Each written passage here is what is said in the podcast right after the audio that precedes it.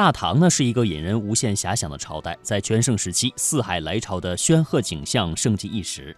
根据《唐会典》的记载，唐王朝曾经和数百个国家和地区通使交往，每年取道丝绸之路前来长安，当时这个世界最大都市的各国客人是数目皆以万计。从法门寺地宫出土的五件金光闪闪的丝绸文物，一条织金锦的武后绣裙，向我们揭示了一个什么样的锦绣盛唐。这几件一直保存于长安的丝绸与丝绸之路又有什么关系呢？今天的名师开讲，我们为大家请到的是浙江省丝绸文化研究会会长李建华。下面的时间，让我们聆听他为我们讲述的法门寺金衣之谜。这五件金光闪闪的丝绸文物啊，就是现存最完好、水平最高的唐代丝绸。我们可以看到，这些丝绸文物的底是红色的，也是我们中国人最喜欢的颜色。其次啊，最重要的也是我最想给你讲的，就是衣物上用黄金勾勒出的莲花、银朵的纹样。那这些纹样有什么特别吗？可能有的人会说，不就是绣上去的吗？没什么特别的。哎，这里啊，我要告诉你，这个绣法和普通的刺绣是完全不一样的，它叫做促金绣。那么它跟普通的刺绣有什么区别呢？第一是材料，普通刺绣用的是丝线，那么促金绣用的是黄金线。第二，绣法，普通刺绣是以针带线，在面料上面穿刺，然后形成各种不同的花纹，而促金绣啊，它不一样，它首先啊要用黄金线。盘出各种不同的形状，然后平铺在丝绸的表面，最后用缝线把它固定住。所以啊，这两者啊是不一样的。那么最后啊，这五件文物和普通的丝绸啊，还有一个很大的区别。你看啊，就是在花纹的花心部分，有的还点缀了红宝石，所以看起来就异样的。华美，那这几件丝绸文物到底是什么东西呢？它们是上衣、下裳、袈裟、案裙和坐垫。如果我们就看看这个图片，你是不是可以猜一猜它有多大呢？其实啊，它们每件的长度啊只有十厘米左右，是迷你型的衣物模型。那么，把这个衣服做的这么小，还做的这么精美，它是干什么用的呢？这就要从五件文物发现的地方——法门寺地宫开始讲起。发现法门寺地宫啊，神属是一个偶然。怎么个偶然法呢？一九八七年，计划要在倒塌的法门寺塔的遗址上，要重新修建一个新塔。我们的工作人员呢，在清理现场的时候，意外的发现有一块汉白玉的石板啊，有点松动，一敲吓一跳啊！哎，石板下面藏着一个洞，这个洞就是被人遗忘了一千一百一十三年的法门寺地宫。让人最意外的是，这个洞里藏着大量的稀世珍宝，有什么啊？有独一无二的佛祖真身直果舍利，有金银器，有密室瓷、琉璃、丝织品等等。今天我们所讲的五件金光闪闪的丝绸文物也在其中。那么法门寺地宫的这些奇珍异宝数量之多、品种之广、等级之高，实属罕见。那问题又来了。这些稀世珍宝是谁放进去的呢？当然，肯定不是一般的人。根据史料记载，这些稀世珍宝啊，是唐朝几代皇室供奉的宝贝，是唐代最好的东西，所以啊，非常引人注目。这五件小佛衣是和一尊鎏金的小菩萨像一起被发现的。大家看啊。这尊小菩萨像啊，神态非常逼真。他说它有多大呢？只有二十多厘米高。如果加上底座啊，也就是三十多厘米。我们如果仔细看的话，你可以看到，他是单膝下跪，双手啊捧着一个托盘。有趣的是，配合这个托盘的大小啊，有一个小气盒。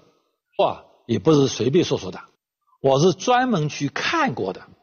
这个五件佛衣一下子出现在我面前的时候，我毫不夸张的说，我只觉得一片金光扑面而来，但是。却和我们平时在经典里面看到的那种刺眼的金光是不一样的，它非常柔和。后来我仔细凑近看以后，才发现，因为佛衣上用的是圆金线，圆金线的面啊，它是不光滑的，对光是一个慢反射，所以啊，就非常之柔和。另外啊，这五件佛衣用金的面积之大，也让我很震惊。每件佛衣上起码有一半以上的面积啊是用金线做成的。更让我惊叹的是，在十厘米左右见方的小佛衣上面，古人用的真是金线，大面积的盘出的花朵啊、祥云等纹样，每一个都非常之精细。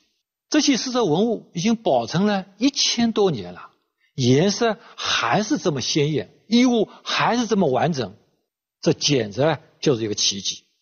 除了这五件金色的丝绸文物，法门寺还有没有出土其他的用金线做的丝绸呢？有的，它就是陕西省考古研究所。耳听为虚，眼见为实，我也必须亲自去看看。在考古所参观的过程中间，给我印象最深的是一条裙子。这条裙子啊，虽然已经褪了颜色，但是它有一个特别之处。特别之处主要在裙子的腰上，是什么呢？这个裙腰的花纹啊，它全是用真金白银做的，而且和我们前面讲的促金绣不一样。这条裙子的腰部啊，的黄金、白银是织进去的，用了织金锦的工艺。这条法门寺出土的裙子啊，还有一个特别之处，他用到的针丝金线啊，非常非常细，细到什么程度呢？一个仿制考古的前辈在他的书中啊，给出了答案。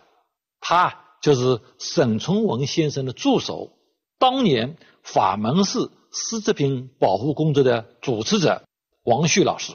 其中他是这么介绍的：这条裙子上的。真丝金线的直径平均只有零点三毫米左右，大家可以看一下，这是真丝金线被显微镜放大以后的样子。它可以分为内外两个部分，里面这部分呢就是细细的丝线，外面包裹着的就是薄薄的黄金。那么黄金。怎么能包得住这么细、这么柔软的丝线呢？哎，这个里面啊，我想告诉你有三个精妙之处。首先啊，古人要把指甲大小的黄金捶打几万下，最后啊，捶打成以微米为单位的金薄。一微米有多薄呢？它是毫米的千分之一。法门寺。丝绸所用的金箔啊，厚度啊大概是两点四到五点八微米。那五点八微米的金箔是一个什么概念呢？手一碰就碎了，如果抽一口气就飞了，很奇妙吧？黄金在这里啊是可以飞起来的。那么第二个啊，要把金箔切成均匀的细条。那么要切多细的细条呢？零点五毫米，零点五毫米眼睛都看不清啊！那怎么切呢？第三点啊，就是要把切好的细条啊，用螺旋的方法粘绕在丝线的外面，要把丝线包住。那么这样做出来的真实经线才是圆的。今天啊，我带了一些现代的圆经线，啊，这就是零点三毫米的经线。大家可能听我说说啊，还是容易的。今天即使有精密的仪器，如果没有多年实际操作的经验，那也绝对做不出这么细的真实经线的。讲到这里啊，问题又来了：这条华丽的裙子可能是谁的呢？在法门寺的物章碑上，一共有一千七百多个字，罗列了地宫里两千四百九十九件文物的名字，其中有六个字“武侯绣裙一腰”，这六个字啊，让我们是遐想无限。我猜测啊，这条裙子啊，做工一流。应该是我们中国古代历史上唯一的女皇帝武则天的，来自新罗的崔知远，他就中了进士，而且他中了进士以后啊，并没有接着回去，反而在朝中做官了，在唐朝住了十六年，还写了诗文流传后世。还有一个叫李业生的阿拉伯人，那也是才华横溢。也考中了进士，被皇帝钦点为翰林学士，他也没有接着回家。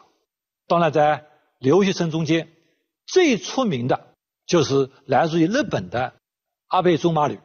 他十九岁就跟着第八次遣唐使来到了长安，后来改名曹衡，也考中了进士，并辅助唐朝的太子读书。在公元。七百五十三年，阿倍仲麻吕啊，思想兴起，打算返回日本。